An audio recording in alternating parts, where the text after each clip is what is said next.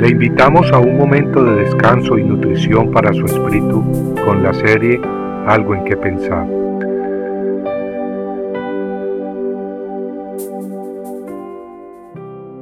Pedís y no recibís, porque pedís con malos propósitos, para gastarlo en vuestros placeres.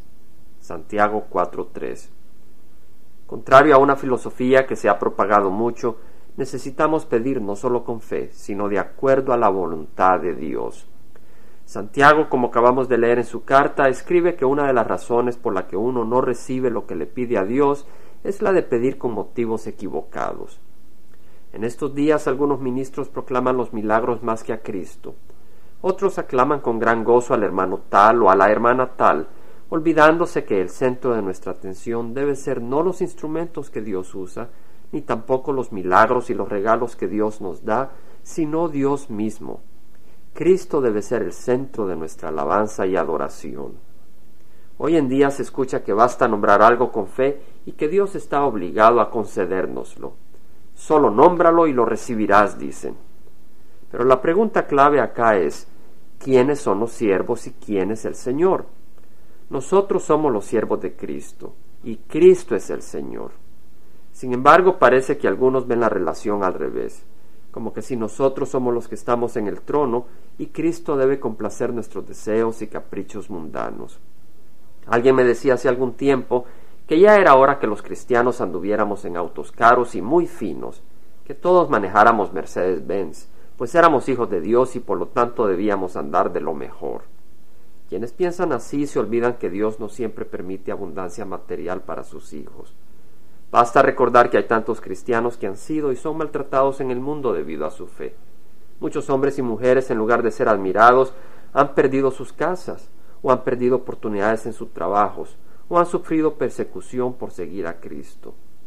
Claro, ellos serán recompensados, como dice la palabra de Dios, y su recompensa será preciosa y abundante, una recompensa que no se enmohecerá ni se corroerá, ni la polía destruirá pero esa recompensa será entregada en el tiempo del Señor, no en nuestro tiempo.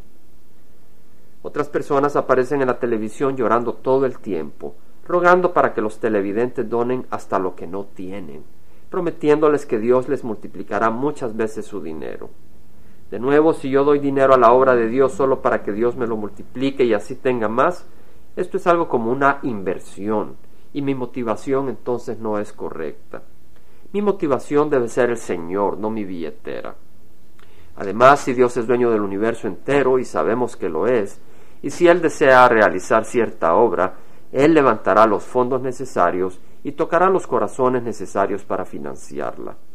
Pero si alguien pasa todo el tiempo pidiendo dinero para su obra, haciendo toda clase de ruegos, hay que preguntarse si realmente su preocupación es su ministerio y su carrera religiosa en lugar del Señor sobre todo cuando algunas de las personas en la televisión que pasan pidiendo dinero están llenos de carros, casas y joyas. El Señor Jesucristo nos dijo que seamos astutos.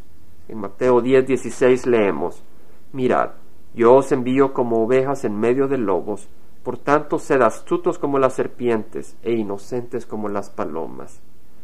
No seamos pues expertos en malicia y el pecado, seamos inocentes en ese sentido. Pero por otro lado, no seamos ingenuos. No nos dejemos engañar con toda clase de doctrina falsa o con pastores falsos que buscan explotar al cuerpo de Dios. El Señor nos dice que seamos astutos, astutos con los que vienen como lobos disfrazados, lobos que disfrazados como pastores vienen no a alimentar las ovejas, sino a alimentarse de las ovejas. Compartiendo algo en que pensar, estuvo con ustedes Jaime Simán. Si usted desea bajar esta meditación, lo puede hacer visitando la página web del Verbo para Latinoamérica en www.elvela.com. Y el Vela se deletrea E L B de verdad E L A, donde también encontrará otros materiales de edificación para su vida. Puede también escribirnos al Vela Pio Box 1002 Orange, California 92856, Estados Unidos. Dios le bendiga.